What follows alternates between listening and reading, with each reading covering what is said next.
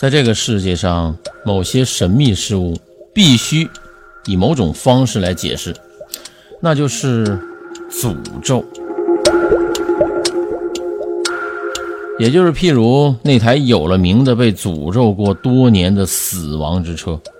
一九一四年六月二十八日，奥匈帝国王储费朗茨菲迪南大公夫妇乘坐一辆鲜红色的敞篷车来到了萨拉热窝。当这王储夫妇被欢迎民众包围的时候，突然从人群当中窜出来一个拿着手枪的男人，将这奥匈帝国的王储以及妻子索菲亚王妃射杀了。这个事件成为了引发第一次世界大战的导火索，这个是众所周知的。但是对王储夫妇当时遇难。当时他们所乘的那辆红色的敞篷车，那个车的下落鲜有人知。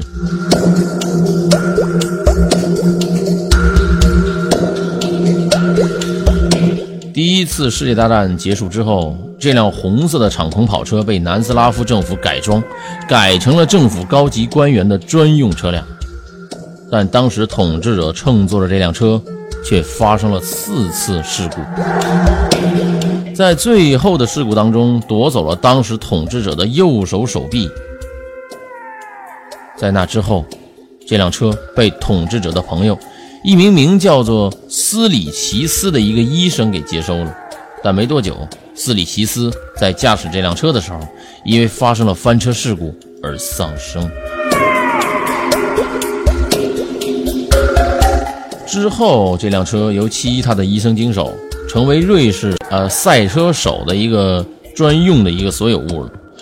这名赛车选手呢，在一辆竞赛当中，后来因为发生事故导致了脊椎骨骨折，死亡。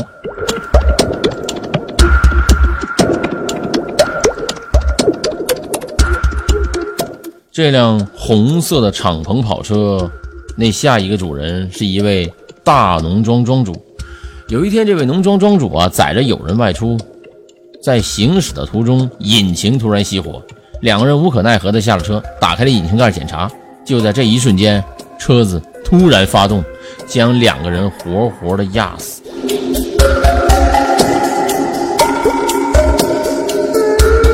最后，成为这辆车的主人是一名名叫做泰巴哈费鲁顿的男人。